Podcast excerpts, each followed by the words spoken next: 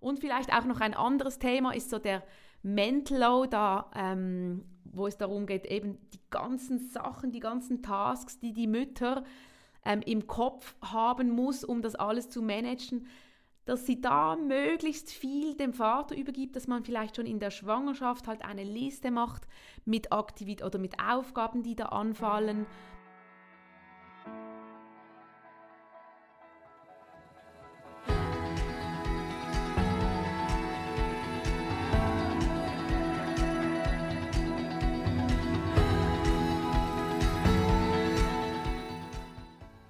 Willkommen bei Women's Guide, dem Podcast, der Impulse vermittelt, die für Frauen wichtig sind und oft nicht angesprochen werden. Wir geben dir Denkanstöße und motivieren dich, deinen ganz persönlichen und beruflichen Lebensweg authentisch zu gehen. Lass dich inspirieren.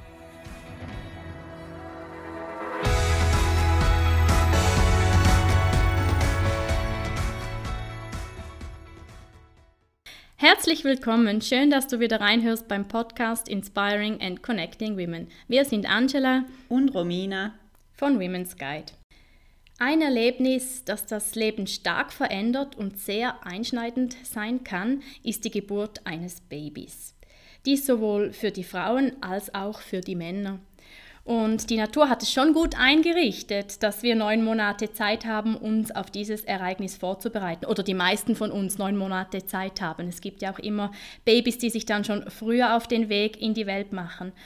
Und um das geht es heute in dieser Podcast-Folge. Wir sprechen mit Frenzi Bieri, die Gründerin von Geburt und Familie, wie sich werdende Eltern optimal auf die Geburt vorbereiten können und genauso wichtig auch auf die Zeit danach. Herzlich willkommen, Frenzi. Wir freuen uns mega fest, dass du heute über das Thema Geburt und Familienglück mit uns sprechen wirst. Hallo, liebe Angela und liebe Romina. Ich freue mich mega, dass ich hier sein darf. Und ganz, ganz herzlichen Dank für eure Einladung. Frenzi, du hast einen Online-Geburtsvorbereitungskurs erstellt, welchen du Familienglück nennst. Erzähl uns doch mal, wie du da gelandet bist. Ja, das ist effektiv eine lustige Geschichte, weil ich war überhaupt noch nicht immer in dieser, ähm, ja, in dieser Branche tätig. Ich bin ursprünglich nämlich Betriebsökonomin und war in der Bankenbranche tätig und habe dort Lehrlinge ausgebildet in Branchenkunde Bankfach. Ja, und dann irgendwann so Anfang 30 bin ich das erste Mal schwanger geworden, hatte wirklich natürlich keine Ahnung von all dem und ähm, hatte dann ähm, habe mich dann gut auf die Geburt vorbereitet mit einem tollen Kurs und auch persönlich habe ich sehr viel gelesen. Ähm, und dann hatte ich tatsächlich äh, eine super Geburt, die ist ganz ganz schnell gegangen. Ähm, und zwei Jahre später hatte ich dann die zweite Geburt von meiner zweiten Tochter. Und ähm, die erste ist im Krankenhaus auf die Welt gekommen und die zweite zu Hause und das waren für uns einfach ganz, ganz einschneidende Erlebnisse. Wir haben die wirklich als schöne Geburten erlebt. Und das hat uns einfach langfristig, hat das uns total positiv beeinflusst, weil wenn du ähm, zufrieden startest, wenn du eine gute Geburt hast, dann bist du einfach viel, viel entspannter als Frau. Auch ähm, wir sind bei beiden Geburten sind wir sofort nach Hause gegangen, bei der zweiten waren wir ja schon zu Hause. Ähm, und wir konnten das ganz ruhig angehen. Wir waren, klar, es ist ganz, ganz viel neu, also 100% entspannt ist es nie, aber wir konnten einfach mit sehr viel Ruhe diese Abenteuer ähm, starten und ähm, hatten dann gute Schläferinnen, das Stillen hat gut funktioniert und das hat uns einfach ganz, ganz langfristig gestärkt. Und viele von meinen Freundinnen hatten anstrengende Geburten, ähm, haben Horrorgeschichten erzählt und da habe ich gedacht, hey nein, wieso, wieso ist das so? Ich möchte eigentlich andere Frauen auch dabei unterstützen, gute Geburten zu haben und zu stärken und zwar nicht nur für die Geburt, sondern eben längerfristig und habe dann mit 37 tatsächlich ähm, ein zweites Studium angefangen, das Hebammenstudium. Das war extrem anstrengend mit zwei kleinen Kindern nebendran. Es war ein Vollzeitstudium. Ich habe das dann drei Jahre durchgezogen und nach drei Jahren ist es dann nicht mehr gegangen, weil es einfach die Belastung für mich, für die Familie, für die Ehe war doch dann effektiv zu groß. Aber ich habe mega viel mitbekommen. Es hat ähm, so, also ich habe einfach wirklich genug für die Geburtsvorbereitung und äh, freue mich jetzt diesen Weg zu gehen und da eben Frauen zu begleiten, auf ihrem spannenden Weg Mütter zu werden und Eltern, also beide Elternteile eigentlich. Franzi, du hast ähm, erläutert, wie du zu diesem Thema gekommen bist. Eigentlich könnte man sich ja auch denken, eine Geburt ist etwas ganz Natürliches. Warum hast du das Gefühl, macht es durchaus Sinn, sich darauf wirklich gut vorzubereiten? Ja, ich bin froh, dass du, das, dass du diese Frage stellst, weil tatsächlich stellen sie, sich natürlich diese Frage sehr, sehr viele Frauen. Ähm, und die hat auch durchaus Berechtigung. Ähm, viele Frauen sagen sich, nein, ich möchte nicht zu viel hören vorher, das macht mich nur nervös. Ähm, und da sagen viele, ja, ich lasse das einfach auf mich zukommen. Das ist natürlich okay. Ich persönlich finde das ein bisschen gefährlich, ähm, weil das heutige Gebärsystem, wie die ganze Welt ein, ein bisschen natürlich ist, ist recht komplex. Also wenn man heute ins Krankenhaus geht, dann möchtest du als Frau natürlich das Beste für dich und dein Baby. Du möchtest ganz viel Sicherheit haben. Aber im Krankenhaus, das Krankenhaus, das sehe ich natürlich auch als Betriebsökonomin, ist auch ein Betrieb. Die haben Ressourcen, die haben beschränkte Ressourcen und die wichtigsten Ressourcen sind eigentlich die, das Personal und die Räume. Das heißt, die möchten eigentlich, dass du möglichst schnell dann wieder aus diesem Raum draußen bist, weil das kostet halt. Die möchten auch keine Frauen abweisen. Das heißt, die versuchen eigentlich die Geburt natürlich ein bisschen zu schneller zu machen. Und was die Frauen brauchen unter der Geburt, ist Ruhe. Sie müssen abschalten können. Und das ist eben manchmal in diesem, in diesem System ein bisschen schwierig. Ähm, ja, früher hatte man im Busch geboren, da war es natürlich ganz, ganz natürlich, aber dort war ein bisschen das Problem, dass man halt viele medizinische Notfälle hat oder hatte und die kommen auch heute noch vor, das muss man sich schon auch bewusst sein. Ähm, heute haben wir so ein bisschen das Gute von der Medizin, manchmal ein bisschen zu viel des Guten. Und da ist es einfach gut, ähm, halt eine Balance zu haben und sich vorzubereiten, zu wissen, was kommt auf mich zu, was möchte ich, was möchte ich auch nicht unbedingt, um da einfach das Beste herauszuholen. Eben, ich habe gesagt, viele lassen das einfach auf sich zukommen. Das kann man machen. Für mich persönlich waren einfach die Geburten zu wichtig. Ich wollte das nicht dem Zufall überlassen. Und leider ist es dann doch bei einigen so, die das dem Zufall überlassen, dass sie nachher enttäuscht sind. Leider sind auch ja, immer wieder Frauen traumatisiert. Es gibt auch so einen Verein, ähm, Roses Revolution, die kümmern sich nur um, um Frauen, die Gewalt unter der Geburt ähm, erfahren haben. Also das sind alles ganz traurige Themen und ich finde, wie gesagt, einfach das Thema ist zu heikel, um dass man das einfach dem Zufall überlässt. Kannst du die wichtigsten Vorbereitungsschritte kurz zusammenfassen? Von was sprechen wir da genau? Mhm. Also für mich hat Geburtsvorbereitung eigentlich mit vier Schritten zu tun. Das erste ist Wissen, dann Planung, Vorbereitung und schlussendlich noch Genießen. Bei der Wissensaneignung geht es darum, dass man zum Beispiel eben lernt, hey, wie kommt ein Kind überhaupt aus einem raus? Was ist eine Gebärmutter? Äh, was habe ich für Möglichkeiten gegen die Schmerzen unter der Geburt? Ähm, einfach, dass man da ein bisschen vorbereitet ist, dass man ein bisschen weiß, hey, was möchte ich und was möchte ich nicht. Und bei der Planung geht es dann darum, dass sich jede Frau überlegt, hey, wie stelle ich mir meine Geburt vor? Es gibt Frauen, die sagen von Anfang an, hey, ich möchte auf jeden Fall eine PDA, das ist völlig egal. Äh, das ist gut so. Es gibt andere, die sagen, ich möchte einen Kaiserschnitt. Es gibt ganz viele Gründe. Ähm, Gerade auch vielleicht Gewalterfahrungen oder traumatische Gebu äh, Erfahrungen in der Vergangenheit, die sagen, hey, ein Kaiserschnitt ist völlig gerechtfertigt. Das ist das Beste für die Frau, aber man muss eben wissen, was es für Möglichkeiten gibt. Man, man muss so eine Basis haben, eine Grundlage. Ähm, eben sich im zweiten Schritt einen Plan ähm, aufstellen und dann im dritten Schritt geht es darum, sich auf diesen Plan vorzubereiten, auf die Geburt vorzubereiten. Und das ist einerseits natürlich körperlich, gerade wenn man jetzt ähm, das Kind auf eine natürliche ähm, Weise auf die Welt bringen will, sprich vaginal. Und ähm, ja, eben das Körperliche ist das eine, aber auch mental, weil ähm, so eine Geburt ist schon eine Grenzerfahrung, für die einen ein bisschen mehr, für die anderen ein bisschen weniger.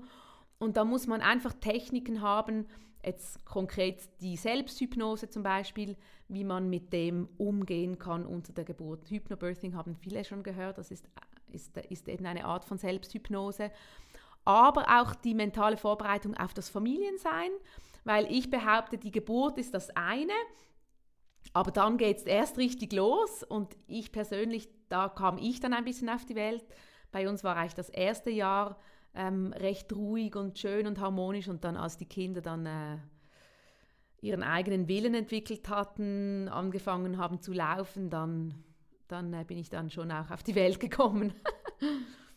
und die, ich denke, die, also jede, jedes Paar, jede Familie kommt früher oder später so wirklich an den Anschlag. Und wenn man da einfach schon so ein bisschen vorbereitet ist, weiß, was so die, die Challenges, die Herausforderungen sind, dann macht es das einfach ein bisschen einfacher. Und sich eben dann nicht mit diesen Dingen auseinanderzusetzen, kann ja auch ein Schutzmechanismus zu sein, weil man eben vielleicht Angst hat vor der Geburt, vor den Schmerzen, aber auch vielleicht vor dem Familienleben, was das dann alles auf den Kopf stellen wird. Angst ist, denke ich, ein großes Thema während der Schwangerschaft, ähm, äh, vor der Geburt und eben auch danach. Und was rätst du, wie geht man am besten damit um? Ja, also Angst ist, ist tatsächlich bei vielen, ähm, bei vielen Frauen vorhanden. Und was ich dazu auch noch sagen muss, ist, man muss ein bisschen differenzieren zwischen Angst und Unsicherheit. Dass Unsicherheiten vorhanden sind, sind ganz normal, weil man hört so, so viel. Man hört manchmal, äh, extrem krasse Sachen. Manchmal hört man einfach, dass es ein bisschen schwierig ist. Die anderen machen aus einer Maus einen Elefant, andere aus einem Elefant eine Maus. Also da kann man sich überhaupt nicht, und, und jede Frau interpretiert das völlig anders. Ähm, und dass, dass man unsicher ist, ist völlig normal, weil man hat noch nie eine Geburt erlebt, man war noch nie Eltern. Und es ist schon so, es ist wahrscheinlich eine von den größten Veränderungen im Leben. Ähm, und ich versuche oder ich rate den Leuten einerseits herauszufinden, woher diese Angst kommt. Wie gesagt, es gibt ähm, jede, jedes Paar, jede Frau hat einen anderen Rucksack an, ähm, eine andere Vergangenheit, schon ganz viele Sachen durchgemacht. Da ist es bei vielen so normal, dass man manchmal Angst hat oder große Unsicherheiten. Und man muss einfach versuchen, mit diesen, mit diesen Sachen lernen umzugehen ähm, und einfach ja, positiv ähm, sich gut vorzubereiten, dass man einfach mehr Sicherheit hat. Also so wie ich das vorher gesagt habe, mit den, mit den verschiedenen Schritten, ähm, Wissensaneignung, weil das halt eben Sicherheit gibt und dann das Planen, wie man es sich das vorstellt und dann eben vorzubereiten. Was ich vorher noch nicht gesagt habe, ist, auch wenn man sich gut vorbereitet, auch wenn man einen Plan macht, es kommt fast nie 100% so. Also da kann ich, ich glaube, die einzige Sicherheit ist, dass es sicher nicht so kommt, wie man das plant. Aber trotzdem, man geht in eine Richtung und schon das hilft einem. Und ich finde, wenn man sich gut vorbereitet hat, egal wie eine Geburt kommt, auch wenn man eine PDA hat und das nicht wollte oder einen Kaiserschnitt hat und das nicht wollte, man kann so stolz sein, dass man etwas gemacht hat. Und es ist einfach so, die Natur ist immer präsent und man kann nie eine Geburt hundertprozentig planen. Aber man kann definitiv das Beste daraus machen ähm, und eben den vierten Schritt dann, das Genießen, das habe ich vorher jetzt auch vergessen noch zu sagen. Ich finde, das ist bei meinem Kurs oder bei der Geburtsvorbereitung und im Leben generell so wichtig, dass man das alles genießt. Ähm, ja, was man auch vorbereitet hat, manchmal ist es ein bisschen schwieriger und dann kann man sich vielleicht wieder ein bisschen mehr ausruhen, also das alles ein bisschen in Balance zu halten. Genau, und ich bin ja in Genuss gekommen von deinem Geburtsvorbereitungskurs. Und bei mir ist ja dann auch alles anders gelaufen, als ich äh, geplant habe. Und doch hat mir eben die Planung geholfen, weil man plant ja nicht nur seine Idealgeburt oder man plant dann ja auch verschiedene Eskalationsstufen ähm, wenn es eben nicht so kommt, wie man sich das vorstellt. Man geht da ja auch noch Szenario B und C durch und das hat mir extrem geholfen, dann eben auch in diesem Moment zu wissen, okay, das funktioniert jetzt so nicht und jetzt müssen wir weiterschauen, aber das haben wir auch schon besprochen und das hat mir extrem viel Sicherheit gegeben dann in diesem unsicheren Moment. Und ich weiß noch, ich habe dann Romina eine SMS aus, der, aus dem Spital geschrieben nach der Geburt und alles aufgelistet, wie das gelaufen ist. Und sie meinte dann, und ich sagte dann am Schluss, ja, aber es war trotzdem ein sehr schönes Geburtserlebnis. Und sie, sie sagte dann, ach krass, ja, zum Glück gibt es die Hormone, das, oder man vergisst so schnell, weil ähm, das hört sich ziemlich anstrengend an und trotzdem schön, dass du das noch als schön empfunden hast. Gell, Romina? Absolut, ja. Wow. Wow, da kriege ich gerade Hühnerhaut, wenn ich das höre, so schön. Ähm, genau, und dein Kurs geht ja eben weiter. Also die Geburt wäre dann so dass der erste große Schritt oder das erste einschneidende Erlebnis für die Eltern. Ähm, und ich glaube, da unterscheidest du dich ja dann auch zu vielen anderen Angeboten, weil die hören dann nach der Geburt einfach auf. Vielleicht wird das Wochenbett noch ein bisschen angeschnitten und du gehst viel weiter. Ähm, und vielleicht kannst du noch einmal sagen, wieso, ähm, wieso du so viel weiter über die Geburt und das Wochenbett hinausgehst mit deinem Kurs Familienglück. Ja, wie ich gesagt habe, bei mir steht so, so die Zufriedenheit ähm, von den Paaren, von den Frauen, von den Familien, auch von den Kindern natürlich im Zentrum, weil wir auch so in den Genuss gekommen sind. Und ich finde, eben die Geburt ist das eine, aber was nachher kommt, ist einfach eben noch viel extremer. Das, und das hört eigentlich nie auf. Und ich finde, ähm, ja, da muss man einfach die, die Paare mental vorbereiten. Also eben wie du, das, was du wahrscheinlich meinst, ist, ich gebe den Paaren halt so Instrumente mit auf den Weg. Zum Beispiel ähm, die Giraffensprache oder Herzenssprache, gewaltfreie Kommunikation nach dem ähm, Rosenberg. Eben, ich gebe den Paaren so, ähm, so Instrumente mit auf den Weg, die sie vielleicht eben schon in der Schwangerschaft üben können, vielleicht auch so ein bisschen auf humorvolle Art und Weise. Man muss sich ja selber nicht immer so ganz ernst nehmen, aber schon nur, wenn man das ein bisschen mit Spaß macht, dann, dann hilft das manchmal. Das ist ja auch so schön, weil du hast mir ja das auch erzählt. Ähm, wenn ihr so Diskussionen habt, dann, dann switcht ihr auf diese Giraffensprache. Schon der Name alleine ist ja schon so lustig, dass man irgendwie ein bisschen anfängt zu lachen. Und das macht dann halt, bringt dann halt ein bisschen Lockerheit rein. Absolut. Und eben als das Kind dann da war, hatten wir dann, es gibt eben die Giraffensprache und die Wolfssprache, oder? Die Wolfssprache ist ja die nicht so nette Sprache dann. Ähm, Genau, und wir haben dann noch eine weitere Stufe entwickelt. Also mein Mann hat mir dann gesagt, jetzt sprichst du aber in der Haifischsprache mit mir. ja, und das hat dann sehr vieles auch wieder entschärft. Ähm, und es war wirklich ein gutes Tool, äh, mit dem wir heute immer noch täglich arbeiten. Mega cool. Vielleicht können wir für die Zuhörerin ganz kurz das zusammenfassen, mhm. was die Sprachen heißen. Die Giraffensprache oder eben Herzenssprache ist so die Sprache, wo wir aus der Ich-Perspektive, wo wir sagen, hey, was ich jetzt da beobachtet habe, was das bei mir auslöst und was man sich wünscht.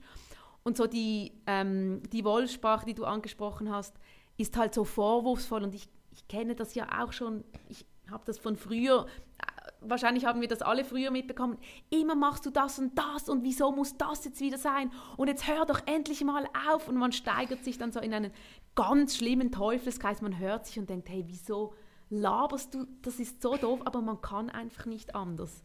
Und ich glaube, es braucht so viel Übung und eben, wenn man das in der Schwangerschaft schon anfängt. Und die Haifischsprache, sag noch mal schnell, was heißt das bei euch ganz genau? ja, das ist einfach, ich sage mal, die Wolfssprache ähm, mit einem sehr äh, aggressiven Unterton. So. Noch schlimmer. Ja. Also so Noch schlimmer, ja. Mhm. Genau. genau. Also das wäre mhm. dann bei uns zu Hause der Moment, wo ich einfach sage, wisst ihr was, ich muss raus. Ich gehe jetzt joggen. ich lasse jetzt wirklich alles liegen. Es, es, geht jetzt, es, es geht nur noch alles kaputt. genau, genau. Ähm, eben diese Momente kommen ja dann, also das verändert die Partnerschaft, äh, weil man einfach ja, eine, eine neue Familiendynamik hat.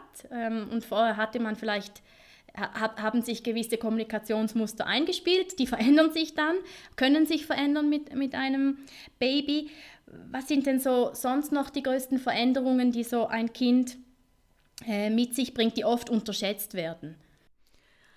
Also ich glaube, das Wahnsinnigste ist, was man sich einfach nicht vorstellen kann, ist, dass man so ein kleines Kind hat, das kann weder laufen, es kann sich nichts zu essen holen, es kann nicht ins Bett, wenn es müde ist, es kann einfach eigentlich extrem wenig, es ist völlig auf die Eltern an, also es kann natürlich sehr viel, die haben super Instinkte, aber so jetzt krass halt gesagt, es ist völlig auf die Eltern angewiesen, die Eltern müssen einfach so, also fast 24-7 rund um die Uhr für dieses Wesen hier sein. Und ähm, ja, das ist natürlich, ähm, das verändert das Leben total. Also man hat fast keine Zeit mehr für die Partnerschaft, man hat fast keine Zeit mehr für sich selber. Ich sage jetzt mal, wenn man sich das nicht aktiv organisiert und vorher schon sagt, hey, das machen wir, egal wie es kommt, dann hat man praktisch keine Zeit mehr für sich und für die Partnerschaft. Und das ist natürlich eine Zeitbombe, Und je nachdem, wie resilient das man ist, wie aktiv dass man das eben ähm, entgegenwirkt, geht das ein bisschen länger oder weniger lang, bis, das, bis diese Zeitbombe explodiert. Und schön wäre natürlich, wenn man von Anfang an eben das so managen kann, dass die eben nie explodiert. So das Thema Mama Burnout hattet ihr wahrscheinlich auch schon in diversen Podcasts, ähm, hat man davon gehört. Und eben da geht es darum, dass man früh genug da ähm, das ja, verhindern kann. Mhm. Und was rätst du jetzt konkret Paaren, wie man dem eben aktiv entgegenwirken kann? Ja, ich finde es wichtig, dass man sich Zeit für die, ähm, für die Mutter selber, auch für den Vater, also dort ist es meistens nicht so das Problem, weil die halt mehr arbeitstätig sind, ähm, und auch als Paar. Was einer von den wichtigsten Tipps ist, gerade nach der Geburt, ist, dass der Vater möglichst viel Zeit frei nehmen soll und zu Hause bleiben soll. Ähm, weil wenn der Vater von Anfang an in die Babypflege eingeweiht wird, dann hat er A eine viel intensivere Bindung zum Kind. Zum Beispiel mein Mann konnte früher wickeln als ich. Er hat mir das dann irgendwann nach ein paar Tagen beigebracht. Und das stärkt ihn natürlich auch, seine Rolle, sein Selbstwertgefühl. Ähm, und das Kind lernt auch von Anfang an, dass es zwei verschiedene Arten gibt. Jeder wickelt ein bisschen anders, jeder macht es ein bisschen anders. Ähm, und diese Bindung von Anfang an, die ist eben so stark, dass es auch dann kein Problem mehr sein kann, dass der Vater einfach auf das Kind aufpasst. Und da einfach wirklich, dass ich die Mutter rausnehmen kann und dass das Paar auch das Kind möglichst früh schon abgibt, um eben Zeit für sich zu nehmen. Ich mag mich noch erinnern, als wir das erste Mal im Ausgang waren, wir waren essen und wir hatten keine Ahnung, über was wir reden sollen, außer über das Kind. Aber trotzdem, es war ein Anfang. Wir haben dann halt uns ein bisschen angestarrt und haben dann halt doch irgendwann wieder über das Kind geredet. Aber es war ein Anfang und irgendwann ist es dann auch wieder anders gekommen. Also die Zeit für sich und für das Paar ist sehr, sehr wichtig. Und vielleicht auch noch ein anderes Thema ist so der Mental Load, da, ähm, wo es darum geht, eben die ganzen Sachen, die ganzen Tasks, die die Mütter ähm, im Kopf haben muss, um das alles zu managen dass sie da möglichst viel dem Vater übergibt, dass man vielleicht schon in der Schwangerschaft halt eine Liste macht mit Aktivität oder mit Aufgaben, die da anfallen. Ähm, zum Beispiel, ähm, weiß nicht, ähm, ja, es sind schon ganz kleine Sachen wie Müll rausbringen oder ähm, irgendwelche Geschenke, zum Beispiel, dass der Vater die Geschenke für seine Eltern selber kauft und nicht alles die Mutter machen muss, weil es sind so ganz, ganz kleine Sachen, ähm, ja, das ähm, lohnt es sich da in dieses Thema Mental Load auch schon in der Schwangerschaft reinzudenken. Mhm. Was ist dein ganz persönliches Erfolgsrezept für ein stabiles Familienglück? also bei uns in der Familie ist so ein bisschen die Einfachheit. Ähm, ich bin ein wahnsinnig begeisterungsfähiger Mensch und ich möchte eigentlich ganz viele Themen mich mit, mit, beschäftigen und mich mit ganz vielen Leuten treffen. Und wir haben dann irgendwann gesagt, hey, ähm, wir, wir sind zu Hause, wenn die Kinder keine Schule haben. Wir spielen Spiele zusammen, das ist mehr Quality Time. Wir sind in den Ferien, sind wir meistens in der Schweiz mit unserem Dachzelt auf dem Auto. Ähm, wir, wir reduzieren uns so auf, auf die Quality Time und ähm, genau, so die, die, die Einfachheit, Minimalismus, das sind so unsere Themen, die uns, die uns viel helfen. Und noch äh, eine Anekdote aus dem Kurs, da mag ich mich noch gut daran erinnern, über das sprechen wir zu Hause auch immer. Äh, Punkto Einfachheit, du hast die Tischsätze aus deinem äh, Leben verbannt, wo du gesagt hast, die muss, die muss man ja dann nur putzen und wieder waschen. Das ist viel zu anstrengend, die gibt es jetzt einfach nicht mehr. Also auch Einfachheit in diese Richtung. Absolut. Also Einfachheit auch ähm, im Haus. Ich mache zum Beispiel ähm, ungefähr zweimal im Jahr einen Kleidertausch, wo ich einfach alle Sachen, die ich nicht mehr brauche, hin ähm, ausstelle in meinem Haus. Da kommen ganz viele Freundinnen. Ähm, man kann sich danach wieder mal etwas Neues nehmen, dann bringt man sich das wieder zurück. Also wirklich weniger Sachen im Haushalt, weniger Konsum. Auch ganz wichtig, weniger Geschenke für die Kinder. Unsere Kids bekommen so wenig Weihnachtsgeschenke und Geburtstagsgeschenke, manchmal auch Secondhand. Ähm, und die merken das gar nicht, dass andere mehr bekommen oder die denken vielleicht, hey, die spielen gar nicht damit.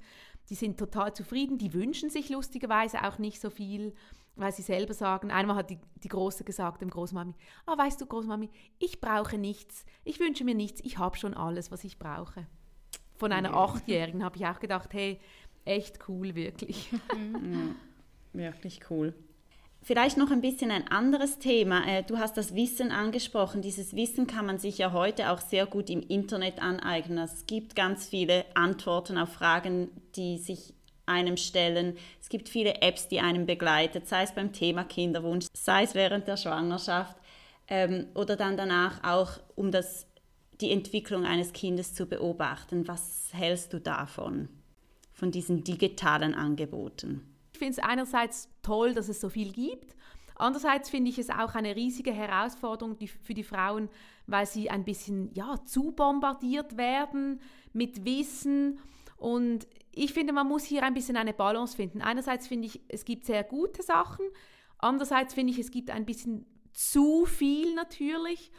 Ähm, und ich finde jetzt bei meinem Kurs sage ich halt immer, es ist wichtig, dass man einen Kurs macht, damit man sich auf etwas konzentriert, dass, damit man auch am Händchen genommen werden kann und einem ein bisschen die Orientierung gegeben wird, was gut, was gut ist und was nicht. Ich finde, im Internet gibt es auch ganz viele ein bisschen gefährliche Sachen. Es gibt zum Beispiel ganz viele Foren, ähm, wo, wo man sich austauscht und dort kann man auch schnell dann mal Informationen bekommen, die einem eben Angst machen von jemandem, der das eben aus einer Maus ein Elefant macht oder man weiß halt einfach nicht so genau, was dahinter steckt.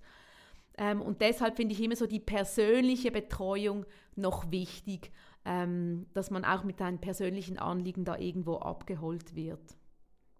Aber es ist schon so, ich habe momentan auch das Gefühl, dass die Digitalisierung explodiert und dass wir uns manchmal ein bisschen wieder so auf alte Werte face-to-face -face konzentrieren muss wenn das natürlich äh, Gesundheit äh, von, der, ja, von, der, von der Welt her auch gerade geht, momentan, momentan stecken wir ja in einer Pandemie, dann ist es ein bisschen schwieriger. Aber dieser persönliche Kontakt ist auf jeden Fall ganz, ganz wichtig. Und da finde ich, ähm, muss man in Zukunft so die Balance finden, die Vorteile von der Digitalisierung mitnehmen, aber auch das Konventionelle ganz klar fördern. Und ich finde, da hat man tolle Instrumente momentan und jeder muss ein bisschen für sich herausfinden, was, was stimmt und wie es am besten geht. Ja, und vielleicht auch dann, wenn man in Betreuung ist, die Fachpersonen fragen, ob dieses App oder dieses Buch oder wie, wie, auch, wie auch immer dann geeignet ist. Oder bei dir im Kurs gibst du ja auch Tipps äh, zu Büchern oder äh, Filmen oder Apps, genau. Und die haben dann quasi ein Qualitätssiegel und das fand ich noch sehr hilfreich. Genau. Ich finde, bei den Büchern ist es einfacher, da gibt es so Klassiker, aber gerade im digitalen Bereich, ich glaube, die Fachpersonen, die haben da auch fast keine Chance nachzukommen, was jetzt gut ist und was nicht, ähm, weil da einfach so viele Leute unterwegs sind, ähm, ja, die, die sich Experten nennen. Mhm. Wir kommen schon zum Ende unseres Gespräches. Ähm, Franzi, wir wollen von dir wissen, wenn jetzt eine Frau zuhört, die gerade schwanger ist ähm, oder schwanger werden möchte und sich etwas verloren fühlt in der Fülle dieser Informationen ähm, rund ums Thema Schwangerschaft und Geburt, was würdest du ihr raten? Was sind die wichtigsten Dinge, worüber sie sich Gedanken machen muss? Also ich finde eine solide, gute Geburtsvorbereitung ganz, ganz wichtig. Das, was ich vorher gesagt habe mit diesen vier Schritten und dann finde ich es einfach ganz wichtig, dass auch ein gesundes Maß an Vertrauen hier ist. Wie du, Romina, vorher schon gesagt hast, das Kinderkriegen, das ist ein, oder auch die Geburt, das ist ein natürlicher Prozess. Und auch wenn es ganz, ganz komplex ist heutzutage, wenn da ganz viele ähm, Sachen mitspielen, ähm, sollte man da einfach sich auf den Körper ein bisschen verlassen, Vertrauen haben und das einfach auch genießen, die Schwangerschaft genießen, die Geburt genießen, auch wenn es eine Herausforderung ist. Ähm, ja, und sich da auf das Positive auch fokussieren. Wir haben es vorhin angesprochen, ähm, eben man bereitet sich vor, man plant ganz viel und oftmals läuft es dann eben doch ganz anders. Was rätst du Frauen, die jetzt vielleicht ein Geburtserlebnis hatten, das für sie so nicht gestimmt hat? Ähm, wie sie mit dem vielleicht einen Weg finden, besser umzugehen? Also was ich ganz wichtig finde, ist, dass man das, dass man das bearbeitet, dass man das nicht einfach verdrängt und sagt, hey, okay, es ist jetzt vorbei, ähm, weil es ist einfach hier und das Verrückte ist, man wird ja jedes Jahr am Geburtstag von einem Kind wird man wieder daran erinnert. Ich musste so schmunzeln, jedes Jahr an meinem Geburtstag erzählte mir meine Mutter, dass mein Vater vor meiner Geburt noch Holz holen ging. Und ich dachte jedes Jahr, ich weiß es. Und ich erzähle meinen Kindern auch jedes Jahr, weißt du, ich weiß es noch so genau. Irgendwie eine halbe Stunde bevor du auf die Welt kamst, haben wir noch Film geschaut. Und meine Töchter denken wahrscheinlich, ich weiß es. Aber eben, man wird jedes Jahr daran erinnert und zwar wahrscheinlich ein Leben lang. Das heißt, man muss irgendwie Frieden machen mit diesem Ereignis und, und einfach anerkennen, dass das jetzt hier ist. Die einen können das einfach selber machen, andere brauchen dazu eine Fachperson. Ich möchte die Frauen wirklich dazu animieren, wenn das so tiefe Wunden ähm, gemacht hat, dass man das mit einer Person anschaut. Das braucht manchmal eins ganz wenig Zeit. Ähm, und da gibt es auch wirklich Fachpersonen, die auf das spezialisiert sind. Und trotzdem dann auch natürlich sich auf die zweite Geburt halt nochmals vorbereiten. Ich erlebe das oft, dass Frauen eben nicht so eine gute Geburt hatten das erste Mal und dann sagen, hey, weißt du was, ich mache jetzt die Geburtsvorbereitung halt beim zweiten Kind, weil ich beim ersten gesagt habe, äh, das kommt schon gut, ich lasse es auf mich zukommen, das Kind kommt schon irgendwie raus. Und dann haben sie dann halt gemerkt, ja, wahrscheinlich ist es jetzt halt doch eine gute Idee und ich mache es jetzt halt beim zweiten Kind. Deshalb sage ich immer, hey, auch wenn man das Gefühl hat, es ist nicht nötig, macht es doch lieber gerade von Anfang an. Super, Franzi, wenn man dich finden möchte, mit dir in Kontakt treten möchte oder auch deinen Kurs äh, besuchen möchte, wie kann man dich finden? Also die beste Art und Weise ist über meine Internetseite, das ist www.frauenzibiri.com und mit den sozialen Medien bin ich jetzt noch ein bisschen am, am Überlegen, wie ich da weiterfahre. Ähm das ist jetzt auch gerade ein bisschen aktuell, weil ich eben auch finde, hey, das Leben findet offline statt. Man muss das Leben genießen, aber trotzdem, ich habe einen Online-Kurs. Ich bin jetzt da ein bisschen am herausfinden, in welche Richtung das jetzt ganz genau geht. Ob ich weiterhin noch auf Insta und auf YouTube tätig bin. Aber ganz wichtig ist sicher auf meiner Internetseite. Da kann man auch den Newsletter abonnieren und da ist man immer up to date und sieht auch, wie das auf den sozialen Medien weitergeht. Super, vielen Dank. Das Jahr hat ja gerade erst begonnen. Uns würde es noch wundernehmen, was steht bei dir dieses Jahr so an? Ja, wie ihr schon ein bisschen herausgehört ähm, habt, die ganze Digitalisierung, auch wenn das eine tolle Sache ist, finde ich trotzdem, ähm, möchte ich den Fokus auch wieder auf das Offline ähm, legen. Also nebst meinem reinen Online-Kurs möchte ich auch Kurse anbieten, die on und offline stattfinden. Also auch hier wieder eine Kombination, äh, das Beste von beiden Welten mitnehmen. Und äh, da bin ich ganz gespannt, wie das da weitergeht. Weiterhin möchte ich auf jeden Fall auch meinen kostenlosen Crashkurs ähm, unter die Leute bringen, wie man eine natürliche oder wie man die Chance auf eine natürliche Geburt in drei Schritten erhöht. Also alle, die das interessiert, ähm, den kann ich auf jeden Fall auch empfehlen. Vielen Dank dafür. Und ähm, du hast ja auch äh, für uns äh, noch was zur Verfügung gestellt. Du hast einen Blogartikel geschrieben und eine Toolbox zusammengestellt. Und da möchte ich die Zuhörerinnen ermuntern, äh, auch bei uns vorbeizuschauen. Ähm, Fancy hat hier wirklich sehr wertvolles Material extra für dich zusammengestellt, falls dich das interessiert oder dann auch zum Teilen. Und natürlich findest du ganz viele Infos dann auf Francis Webseite selber oder eben auch äh, in diesem Webinar. Und Franzi, wir dürfen sogar noch einen äh, Zugang zu deinem Online-Kurs verlosen. Genau.